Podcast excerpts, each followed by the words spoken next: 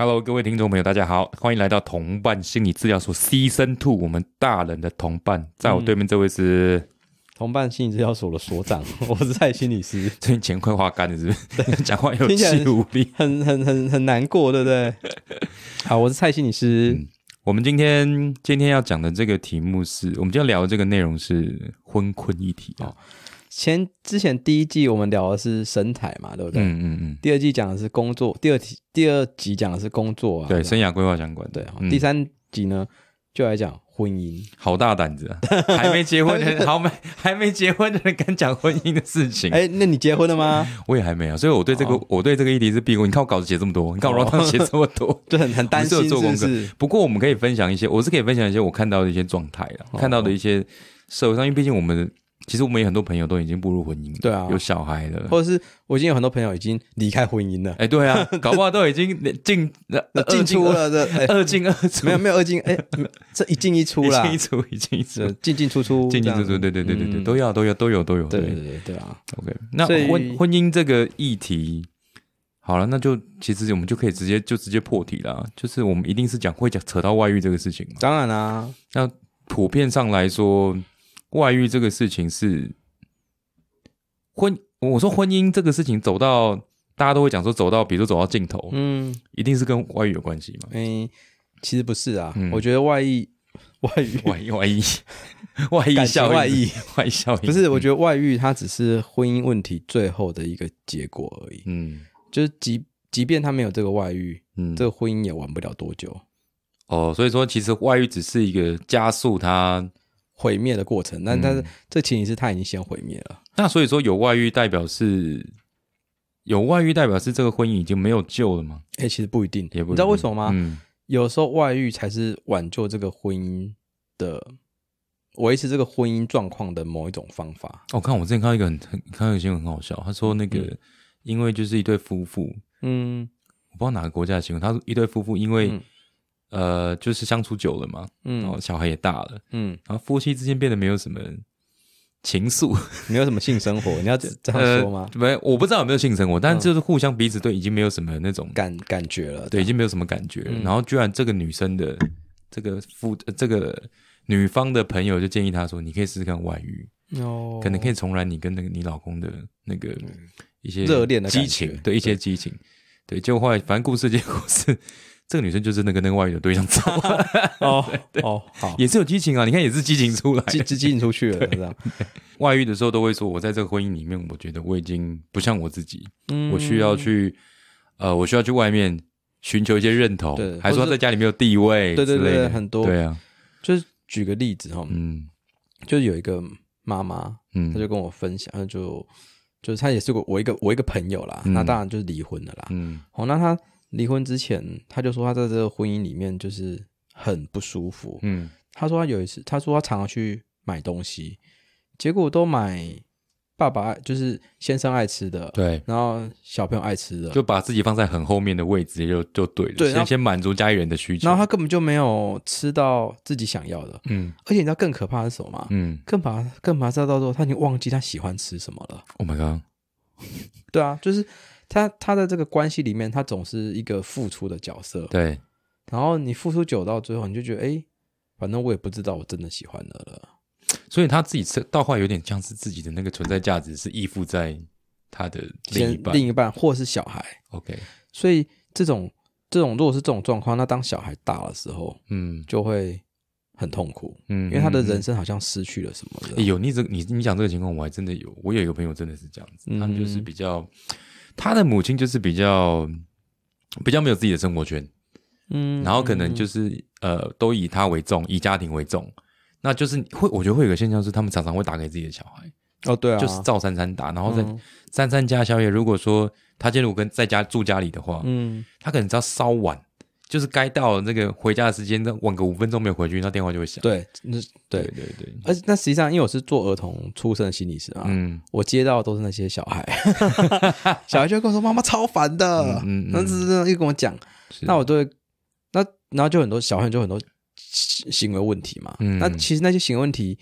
通常都是为了挣脱父母的那种嗯索求感、是控制感。嗯然后这时候我都会建议如果真如果真的要解决啦，我都会跟父母说，嗯，你要不要先做一点你自己喜欢做哎，的事？真的，真的，真的，就是因为他当他做他自己喜欢的事情之后，那他的专注力就不会在小朋友身上，对，然后呃，小朋友就会比较轻松。嗯，嗯，那而且很奇怪，就当你没有那么有压迫感的时候，小朋友反而会主动来找你。是，那我我就常常跟一些这种这样的家庭的父母亲沟通跟讲，那嗯所以我才会知道说，他们就说我不知道我喜欢做什么，是，所以我就在一个一个带他们去回忆他们年轻的时候会做的事。嗯，你可能身为人母或身为人父嗯，之后，你就会因为你一直被叫爸爸、被叫妈妈，你就 被你的小孩叫爸爸，你已经忘记你自己是谁。对，你就忘记 忘记 Who's your daddy，不是 忘记你是谁了，忘记你自己是谁，就你变成只是那个身份而已。是，哎、这其实蛮可怕的，因为我们人，你当你变成那身份的时候，你就会下意识的去做出那个身份的事情，是，然后抗拒不是那个身份的事。嗯，就就譬如说啦，假设阿张今天变成爸爸，我一直跟他说张爸张爸张爸，好难听啊，张爸。所以从此之后，他就他就变一个爸爸，对，然后他就会觉得哦，我应该当个负责任的爸爸，是，所以我是不是不应该去一些做一些不好的事情，嗯。或是我是不是说假假我随便乱举例哦，譬如说他以前很喜欢看电影，嗯，可是现在哎、看电影两个小时，孩子不用顾是不是？，是对对啊，他就哎、就就对，就不去嘛你。意识到自己是爸爸，你觉得你背负着爸爸的责任责任，对，不可以有自己本体的存在。对对对 对对对对，对，所以我觉得这个就会变成说，在一个婚姻里面长期的这样关系里面，嗯如果你失去了自己，嗯，那么这个感情就会渐渐渐渐的消失。这是第一个，在关系里面你失去你自己只有角色的身份。是像有些夫妻他们会互相，我觉得这可能也是他们夫妻适合的一些原因啊。他们互相开始翻旧账，争执说。哦，我都这个家里的薪水都是我在处理，呃，这个不是这个家里的薪水，这个家里所有的费用都是我在外面那么辛苦的赚钱嗯啊！你在家里什么事都没做，整个家都靠我一个人撑。好，那女生有话讲啊，嗯小孩你都不顾，小孩你都不管，嗯啊，整个家庭都是我在持家，你也不做家事，嗯，那、这种开始就是有一种好像责任分工是不是出问题？对，比较比较谁付出的比较多？嗯，嗯，会不会也是婚姻出问题的一些？一一些、一些赛啊，这对对，那我觉得当当双方在计较对方的付出的时候，嗯其实的另外一个面就是大家的需求没有被照顾到。嗯因为其实我觉得关系啦，很长很重要，就是大家都会有被照顾的需求。嗯可是，一旦你的被照顾的需求被忽略了的时候，嗯你就开始去计算说：“哎、我付出了多少？嗯，你怎么没有等同的回报给我正常回报？”嗯对，这其实我觉得这个的背后就是那个自己的那种情感上的需求，嗯，有点有点被忽略哎，了。这个是不是男性反而会比较容易？我觉得发生这个事情，我觉得是，嗯像我我我啦，很多时候因为我是男生嘛，嗯我根本就不知道我要什么所求，嗯，除了男生就是可能要所求一些身体的拥抱或是接触嘛，或者是放进去一点点酒，这个这个这是最近很流行的一首呃歌，不这是最近很流行的呃没一首歌，那那已经不是最近了，哦，不是最近，了。而是前一阵子啊。对嗯其实在我年轻的时候，我还真的不知道跟我女朋友要什么，嗯，然后我才知道，原来我连我要什么我都不知道。你只知道你是男朋友，对我只知道我是男朋友，你要做男朋友该做我的事，跟对对对对。对。那可是你知道，因为以前我很小的时候我很傻嘛，所以嗯我那时候这样一直一直做，一直做，一直做，嗯。我并不会怎么样。嗯。可是如果我哪一天我变成老公了呢，嗯，或者是我结婚，那我还一直做，一直做，一直做，我觉得我会很哀怨。对，而且特别是那种比较抽象的那种比较。感觉男生讲出来会觉得被人家嫌那种，对你是不是男人、对啊？对对对你还要他陪的那种需求，反而更说不，哎，你可能连说都不知道怎么说，哎，对，你可能连描述都不知道怎么描述。那我其实我觉得这个是、我不知道国外，可是我觉得这是台湾男性很很可惜的地方啊，是，就是他们不太会索取情感。嗯，对对对啊，反而比较容易用抱怨的形式来表达自己真的很需要你的对。关怀跟照顾对，所以嗯。我觉得有时候那些抱怨的背后，嗯，其实是一些无助的感觉。是，可是两个人如果在一个关系里面，当对方在跟你抱怨，或者对方跟你 这个这个索取这些的时候，嗯，有时候另外一半不见得 catch 得到。哎，常常是不是常常可以觉得？对啊，就是因为因为就是你当你在索取，然后当我在跟你计计较这个付出的时候，是，对方感觉到是一种压迫，嗯，OK，然后对方就会也会觉得，哎，不对啊，我有做啊，你怎么你？所以我觉得很多时候对方在那边说我付出了什么，他那那是某一种某一种解释，是，只是他的解释的方式会让会引发对方的。的更不舒服了，或者是那种描描述需求的能力可能会比较对的那种，你要把你自己的那个真实的那个需求要要的感觉，对，然后要要可能把它具体的描述出来的时候，有时候其实还蛮困难，对，可能也不习惯这样子做。对我，我觉得这个是讲心事的能力了。嗯，那这个其实我觉得是心理师很擅长的事，是，就是我们比较会讲出我们内心的一些需求跟感觉。嗯，所以夫妻有时候真的要好好花点时间，互相好好聊聊天。对，嗯，而且有的时候就是你讲一些。不爽对方的事情，嗯，其实很多时候是你很舍不得自己，或是你很心疼自己，嗯，或者说你很你很很很不开心自己这样子，嗯，只是没有办法精确描述到你口中喷出来之后，就是变成抱怨或是数落对方，对，OK。所以我觉得，我觉得如果在真的有来找我们伴侣之上、婚姻之上，很多时候心理师是在做这件事，嗯，把对方的对方的抱怨或是对方的那种指责，嗯，转换成。他内心的需求，嗯，然后讲给另外一个人听。OK，就你们翻译翻译，师爷你帮我翻译翻译，师爷帮我 翻译翻译翻译翻译的感觉。我自己在婚姻之商里面，很多就是人都会跟，不管男生或女生都会跟我说，如果不是他，我现在已经。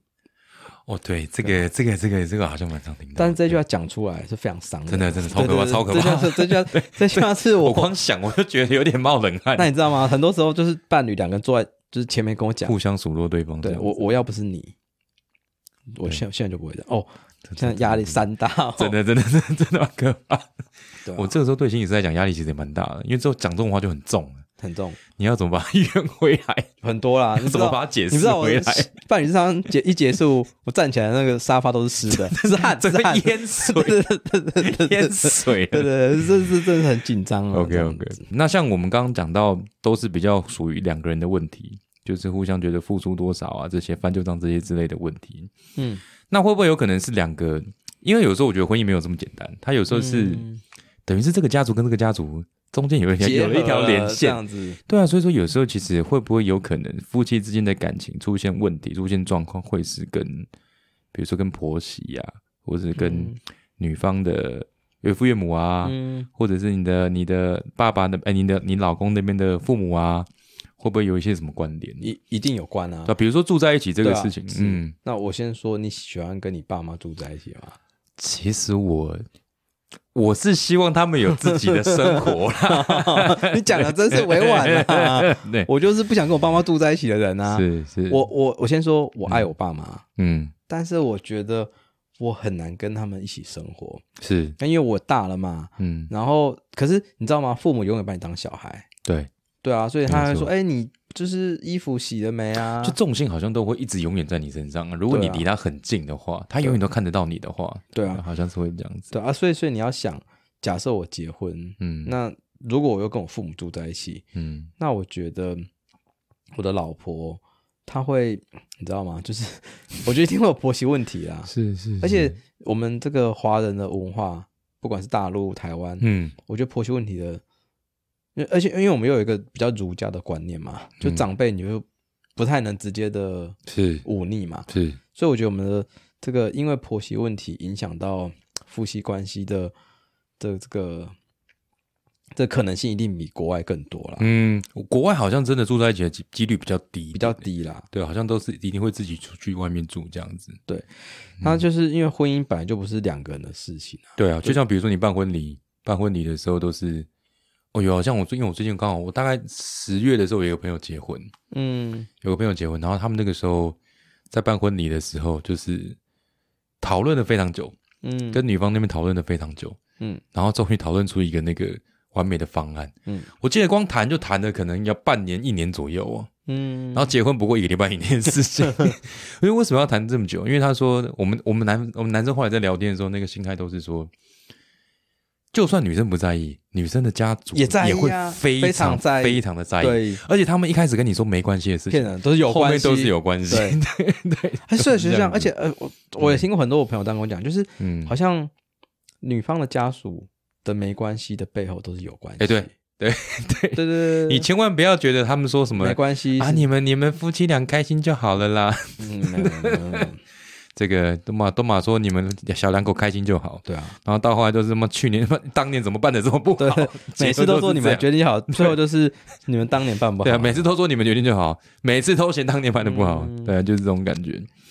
对，所以所以我们刚刚谈到说，可能父母住在一起的话，岳父岳母啦，或者是你跟你的爸爸妈妈住在一起的话，可能对你的婚姻会有一些不良的影响。我觉得有些压力，我觉得有些压力啦，是那夫妻彼此对不对？对啊都会有点压力嘛。就好像就好像是，其实我觉得如果这个结婚之后是老婆跟先生的嗯。爸爸妈妈住，嗯。我觉得这个是压力很大。嗯。可是反过来，如果是先生嗯，去跟老婆还有老婆的爸爸妈妈住，我觉得那压力很大。可是通常都是女生嫁进男生家里，哎好像比较我没有说嫁通常比较他们 通常啊，就真的嫁没，这个有什么好不讲的？不行不行，我 这有什这个么好不讲的？啊，不入赘嘛，我们讲入罪也不行。也不行，也不反正结婚这样子，可是比较多结婚之后都是女生去男生家，比较好像比较多，比较而且甚至有可能是进到他的家族里面。对，对，这种情况比较多。其实女生压力会比较大吧？我觉得我觉得会非常大，因为是啊，就我随便讲一个，嗯，就是以前女生可能是可以睡觉睡到中午，嗯那你现在你住在啊，你住在人家 家里，对，你要照他的作息，对啊你还你敢，对啊对我老公的父母的眼光，眼光，那我婆婆搞不好婆婆公公他说你可以睡到中午啊，嗯，你敢睡到中午 吗？你马上就感觉要迎接一个全新的人对怎么有一种去入伍的感觉，对对怎么有一种去当兵的感觉？所以我觉得压力应该应该超大了。是，那没有折中方法，比如说住附近啊，我觉得嗯，住附近当然是折中方法，嗯可实际上住附近也有隐形的介入啊、怎么说？怎么就譬如说，有有些人，因为你知道台湾现在房价就真的很高啊，，对，啊，有时候你自己成家买一个小房子，嗯，啊，父母会出一些钱呢、哦，对啊，对啊，他父母帮你付头期款之类的，对，那父母都帮你出钱，你知道嗯会有什么希望吗？嗯，就希望比较比较夸张，你就希望有这个房子的钥匙哦，就是任意，对对，就房东太太任意进出你家的概念，对对，或者是说，是。好，这是比较比较极端一点啦，是就是希望有你房子钥匙，可是另外是他希望你房子买在附近，嗯。那房子买在附近就是说按什么，希望你常回来啊，嗯。可是你知道，我觉得这个心态，我觉得以男性的心态上，这个也是很两难。我我觉得啦，嗯。我觉得一个成熟的男人或者成熟男性，他也会想要回去陪陪他的父母，是，他也不想离他父母太远。嗯。可是其实他也有他的家庭嗯。要顾，嗯。我觉得真的很两难、欸。所以其实有点像是感觉是要故意弄弄一点距离出来，对，对，虽然说就算是住附近，嗯，像我就觉得我还可以接受，但是我不会给他钥匙 我觉得这样子我就可以比较可以接受，嗯。啊，不然就是我知道会有一个情况，我有设想过，就是可能父母今天他要他有什么需求，他有可能一些他有一些陪伴的需求，或者是叫你要带孙子回来，嗯，那他那你要先有心里就会，孙子才行。哎，对我必须要 孙子，就是带小或者是带另外一半回来吃吃饭啊，嗯。然后可能有时候就是真的，呃，比如说你要你想要保有你的私人的时间，嗯。那父母又在可能一个不是很恰当的时间，即 even 你们住这么近，嗯，那、你的父母亲会觉得啊，我们住这么近，你为什么不来跟我们一起吃饭？吃？个饭对啊，对对，那、可能就是父母夫妻有时候会有自己的那个生活空间嘛。嗯。对啊，住太近有时候的确是这样子啊。我所以我是觉得嗯。折中的方法是，就是不要住太近，嗯，要有点距离。对，但也不要太远。我自己是觉得大概住三个捷运站，这这是有这是有什么科学根据？没有，就是是我觉得三个捷运站就是他没办法马上跑来。哦，但是如果就算他说要来，你也有时间缓冲。对对对对对对，就算家庭不是你老婆，你在讲到底在讲什哦，么？没没事没事没事，对有的确是比较安全的，各方面来说，各方面来说对，而且而且有时候我觉得你在这个结婚之后，很常会就是到最后会关系会出问题。还有一个就是，很多时候你必须要帮另外一半嗯的父母亲的的作息啊或情绪去做一些配合啦。嗯嗯，这个蛮多的，就是比如说我们讲婆媳这个事情，对啊，就是嗯那如果呃而且你这样想哦，那你你我拜托你配合嘛，对不对？嗯那你又不配合的的时候，你就有人在为难我，嗯，你你就被夹在中间。好像通常为难都是男性，对不对？嗯，我我觉得们刚刚讲这个 婆婆婆跟媳妇之间的一些矛盾。我觉得男性跟女性其实都有，可是反过来啊，嗯，就是可是假设你你希今天你希望你老婆配合你，对，你那你老婆不配合就你就为难你，嗯，可你老婆配合就是为难你老婆啊，对啊，对啊，就很难，你很难拿到一个，我觉得男性很难，特别是我们刚刚讲婆媳这婆媳关系这个问题，嗯，你真的很难取得一个平衡点的。你要怎么？我现在想，我怎么想都是觉得无法。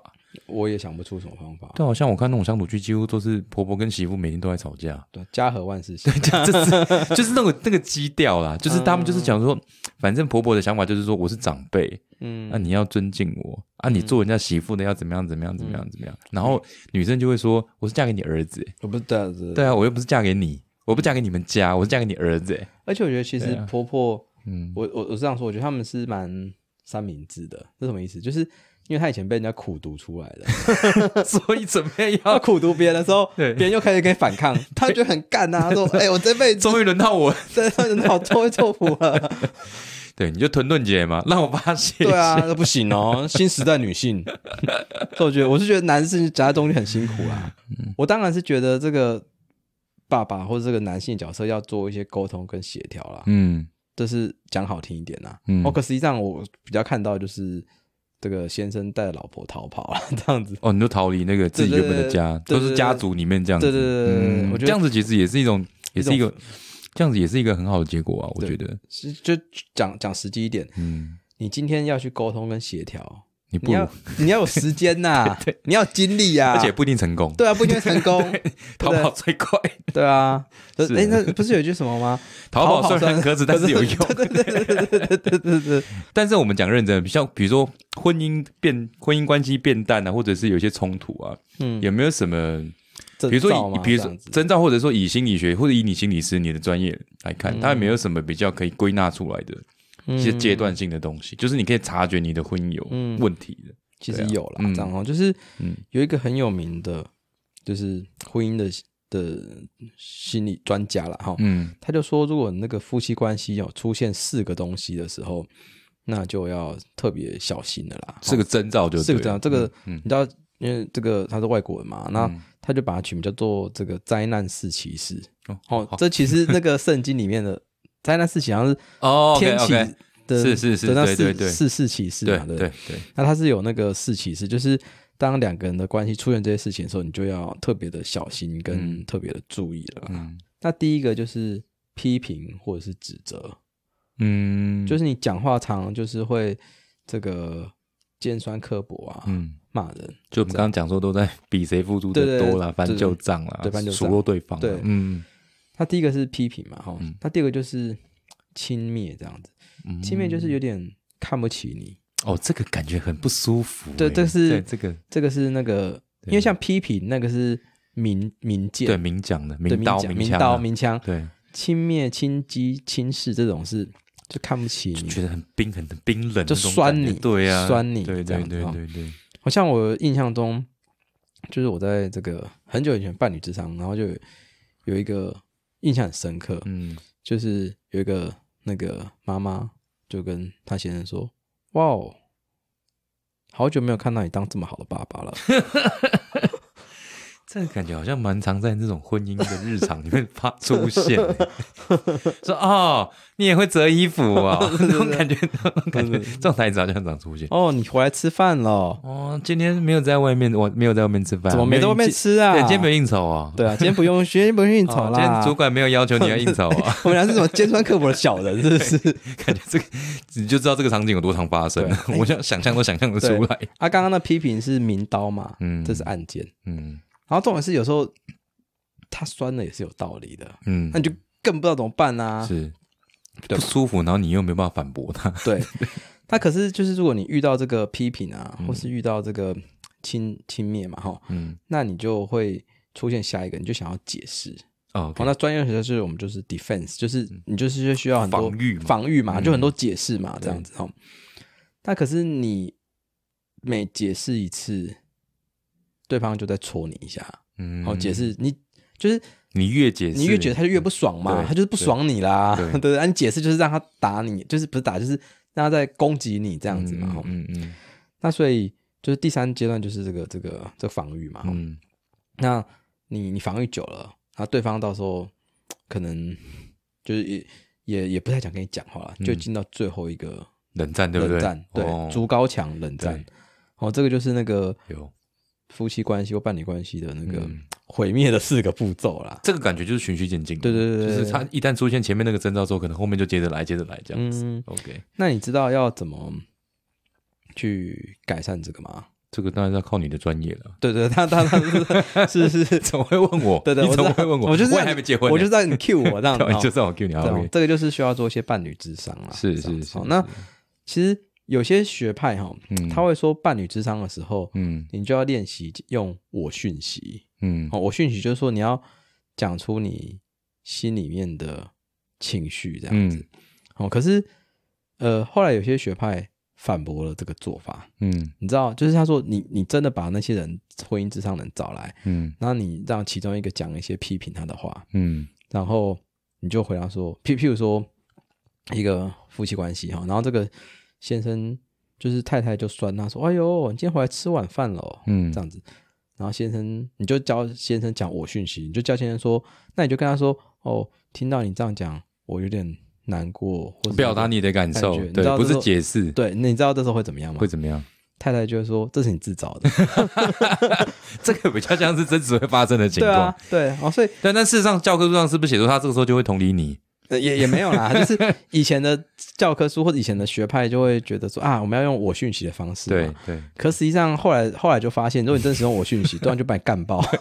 你不能示弱。就是但是也没有叫你去打，就是也没有叫你去对。嗯他说，如果真的遇到这种事情，有时候先就是先放弃那些争执，好，不用再解释了，你不要什么我讯息对了，麻烦你们先停下来，嗯先去回忆回想一下你们在伴侣关系的早期的互动。嗯嗯，好、所以现在哈比较新的一些做法，当然我讯息也是需要练习啦，可是可能不会那么快就操作，因为当你在那时候做我讯息，你就被打回来。嗯好、那所以反而会加速那个在那加加阶段加速，就加速这个吵架。对，所以有时候反而会去请他们谈谈说，哎，你们第一次看到的时候，然后你的印象是什么？嗯，或是你记得你你们的第一次约会吗？嗯，或者说你是什么时候对这个人心动的？哦，就是先谈一些快乐的事情啊，嗯嗯嗯，哦，有点在找回他们的的的情感啊，这样子。嗯哼嗯哼，哦，这是比较新的一些治疗的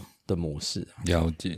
我我讯息感觉是比较古老的教科书上面会写就是，比较传统啊，就是你在当你在求学的时候会写的这些，哦 你看那些教材，对应该上面都是这样写，对不对？是没错，后来发现自己职业之后，突然发现，哎，好像没什么必用。也没有，诶应该说有些有用啊，可是很多时候没有用啊。嗯对，真实的情况还是可能还是要因因地制宜的哈。对因地制宜啦不能直接照照书上面跑。对啊，OK，好，那讲到婚姻，你就不得不讲性这件事情了。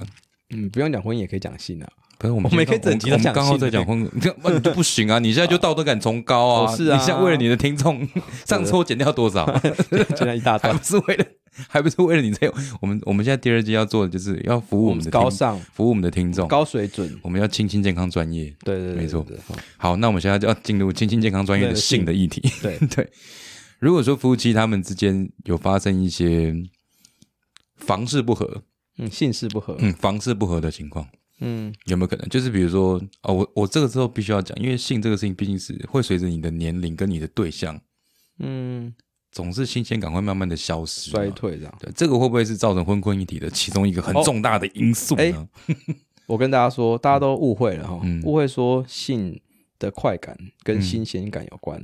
嗯，哎，其实真的有人做一些研究，是，就是夫妻的性哈，或是性啊哈，你要有产生很极大的快感，嗯。好，那要那就会有两个路径。嗯，哦，第一个路径就是说新鲜感，对，也就是说，哎，新的哇，这对啊，这个比较直接嘛，比较直觉的，换一个嗯。新的对对对，就是哇，哦好新鲜哦，这样子，哇，好年轻。啊，不，好特别哦，特别。跟以前的经验不同，是是对对。那当然，这个新的东西，你就会让性的刺激感变得很强，对，这是绝对的，毋庸置疑。嗯对，就跟我看另外一个片子的时候，就是没没没就就是你看影片的时候，就就就看影片的时候，比如我今天看腻了这一片，我换下一片的感觉。对对对，好，一个影片的话可以理解就看一次，对这样对 对吧？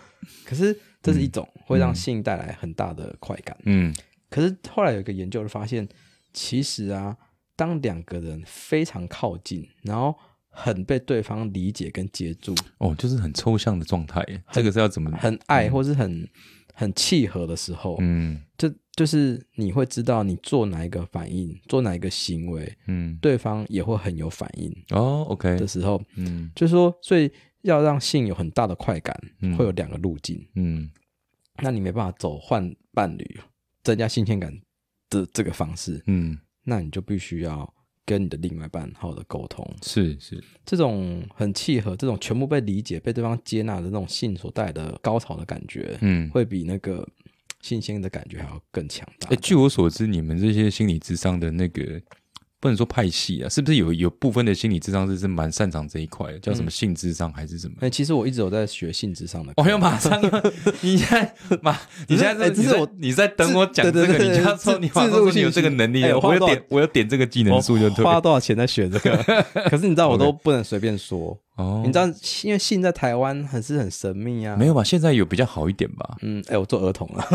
对哦，对，你这你这两个有点冲突，对啊，又性又儿童，而且哎、可其实性才产生儿童哎说的也是哦啊对也是有关联的啊。可是我是儿童心理师啊，所以我就看起来就是你知道跟性无无哇，那你关之。前都很很不敢跟那些家长说你有做这些性智性智商方面的一些研究，就对了。如果比较熟的话，我会讲、他会。讲那所以像其实有时候家长也会来跟我做一些性智商这样子。哦，就顺便就对，他就带小孩来，他做性智商，然后你顺便帮他的小孩就知不是啊，反过来了 哦，，反过来就可能先做儿童，嗯那儿童做一做，然后就儿童比较顺利，然后可能就小朋友就叫他去外面，然后快不大人的时大人间，大人的同伴来喽。大人的同伴。哦，所以你以前就在做大人的同伴的事了嘛？对啊，对对对对，好，这偶偶尔会聊到了。嗯，是 OK，对啊，好，好啊。那如果说今天婚姻，我们讲到这个这个尾声的阶段了，如果说就是没办法，就是真的好了，也做过智商了，可能真的就是没有共识，然后也没有要解决我们婚婚议题的这个念头了，嗯那当然可能就是离婚嘛。嗯，对不对那离婚之后，嗯，怎么说？也有，我相信也有那种感情不好，因为小孩的关系，所以选择不离婚。一定一打啊，对，应该蛮多这种情对况。我连我自己的，朋友也这样啊。对啊。可是不离婚，那保持这个貌合神离的这个婚姻状态，当然是不好啊。是对啊。我觉，可是我觉得是不是蛮多夫妻现在很多为了自己的小孩会做这样子的事情？对，，可是很分居啊之类的。嗯嗯可是我我觉得很多是这样，就是你理智上知道这样不对，嗯可是你情感上做不到，嗯，因为你很怕，就是因为不管是教科书啊，或是我们自己的经验啊，都会说，你为了孩子勉强另外一半留在你勉勉强你名义上的另外一半留在这个关系里面，其实很不好，嗯因为你看哦，孩子会从小就见证，哎、我的爸爸妈妈是不爱对方的，哎、他会误解爱的意义呢，他对婚姻可能也会开始有一些或或者是扭曲的想法或或对啊，他他可能觉得，哎、原来结婚之后还是可以各玩各的，嗯。对不对？哦，或者原来不爱的人也要也可也一一定要在一起，嗯。哦，不能分开。嗯。好，这这个我觉得反而是会传递一个，嗯，我会有点担心这个孩子长大之后的恋爱价值观的。OK，啊，可是，嗯，可是很多人理智上都知道，是，可是情感上做不到，嗯因为好像在我们的文化或者在我们的社会里面，还没有人真的，还没有很多人就这样因为不爱了然后离婚嗯的示范呐、嗯嗯嗯嗯嗯嗯，但我可是大家都还是会尝试去修复它吧？我觉得，对，当然当然对啊，大家应该都还是会努力先去尝试修复。而且我觉得婚姻它是一个很微妙的事，嗯，它可以上一秒很好，下一秒想要杀死对方，嗯嗯嗯嗯，但是下一秒又变得很好。对，所以我觉得维持一个稳定的婚姻状况是很了不起的事。是是。也要蛮也要做蛮多功课的感觉，对啊彼此双方啦，夫妻双方对啊可能也是要做蛮多的沟通的。所以嗯回回到刚刚说的啊，离婚之后，假设有小孩啦，假设离婚之后，很多家长就想说，哎、那小孩就没有爸爸妈妈了呢。嗯，可是我这个观念是不是有点老啊？你觉得？以是可是现在这个时你代来说现在现，在很老，可是对啊很多还是这样想哦。是所以我觉得大家可能要想，就是这个孩子会有他的爸爸，跟孩子会有他的妈妈。嗯那我我觉得啊我我的价值观呢、我觉得如果你真的你们已经修复了很多次，像我们治疗所也有很多来做伴侣智商，做一做就决定离婚。可是这可能也是一个出路啊，对，这对啊这是也，我觉得这反而是很有勇气的事，就是大家确定真的没办法。对，大家可以以，确定自己现在真实遇到的困难跟危机，然后就嗯真的也没办法，嗯 对啊。所以我觉得孩子会有他的爸爸，也会有他妈妈，嗯并不是说这个一定要有爸爸妈妈才是一个完整的家庭。嗯哼嗯哼，我我觉得这是一个我想要传达的一个概念啊。是是，嗯只是说你会传达给小孩，我觉得或多或少吧。像我之前，我记得我在做第一季的时候，我记得那时候有心理师有跟我提到说，现在其实以现在的同才啊，假设现在的小朋友，嗯他们其实对单亲这个事情，比如说我的朋友、我的同学是单亲，他们其实没有这么这么抗觉得他很奇怪，嗯。或者觉得他好像很可怜，好像就是不由自主要同情他。嗯，可是你想，我们那个年代其实对这个事情，甚至连老师都会回避说回避说这个事情。对啊，这个话题嘛，对对，可是现在好像就比较不会了，所以我觉得大家大家对完整家庭的那个价值观，可能也有在慢慢在我觉得慢慢在在变。在变啊。所以对对，对。其实我觉得这是台湾社会进步的一个象征啊。是是是是，啊。所以说夫妻有时候感情不好离婚，有时候小孩不要拿来当借口。嗯，对对对对对啊，对，我觉得大家还是要真实面对自己的无法改变。嗯嗯嗯，OK，啊而且说到这个婚困啊，或是伴侣的议题，嗯就是很多人会来找我们，嗯，就是想要修复对。啊。可是你也要修复，要对方也想修复才行啊。可是我觉得一定都是有一方会比较想要，有一方会比较积极吧。我的感觉上，就是每次做婚姻智商的时候，都是双方有共识才来嘛。我觉得感觉上会不会都是有一方特别有女，特别是女女性那一方，嗯，老婆那一方，我觉得老，我觉得对啊，我们至至少我们在治疗所观察到，真的要来做夫妻智商，很多都是老婆或是妈妈嗯约的啦。嗯但是他们真的如果伴另外一半会来，那通常都通常啊，通常都是两方都想要调整。，OK，就是基本上有一个基础的共识啊，就想说要彼此尝试看看能不能解决我们之间遇到的问题，这样。子。因为因为也很少说，就是很少，但会有啊，就是说自己很不想来，嗯。可是被另外一半逼着来，逼着来，嗯。或者是有些人来这边，好像只是为了应付啊，或者敷衍一下。嗯嗯嗯，既然我老婆叫我来，我就来。对，我就不要，反正我就想离婚啊，啊，就只是，对没差啊。你要花钱就花钱啊，那种 那种感觉。嗯所以所以那回到头来，我还是想讲一下我们这个伴侣至上师的立场。嗯，我先说，嗯。我们并没有劝和或不劝离，嗯。我们也没有劝离或不劝和，嗯。我们都是希望说大家可以在这个分歧或在这个不一致中找到一条这个大家能一起做的决定跟一个一个出路了，这嗯样子。嗯嗯。哎，我也可以问一个比较邪恶的事情。嗯。像你们为了要留住个案，就是故意挑拨离间这样子，反正他下次还会这样。嗯，当然不会啊！我跟你说，伴侣智商不约了，对不对？假设他们离婚了，伴侣智商嗯不约，嗯还是会约个人智商。哎，说的也是嘛，说的也是，说的也是，说的也，是。而且我们并不会为了钱做这种事，我们当然是希望大家幸福、健康、快乐这样子。对大家应该要看一下他现在说话这个嘴脸，多么正派啊，我本来就是一个正派多么，正派啊。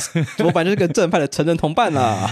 OK，好，那今天我们好不容易把这个哦，明明两个都还没结婚，对，两个都还没结婚，胆敢聊什么婚困议题？嗯对，那当然婚姻婚姻这个事情，其实有时候其实嗯我们刚刚讲讲到那个，其实婚姻的相处过程其实是非常不容易的，嗯，我觉得也很辛，苦啦。很需要很需要彼此之间的沟通，然后也很需要找到一个平衡，太多太少其实都不 OK，更何况你后面有小孩之后，对啊，我觉得婚姻就是一个缘分啊，是是是，那希望大家可以珍惜手上的缘分。嗯 OK，那我在想啊，这婚姻的议题应该未来还是可以做很多集啦。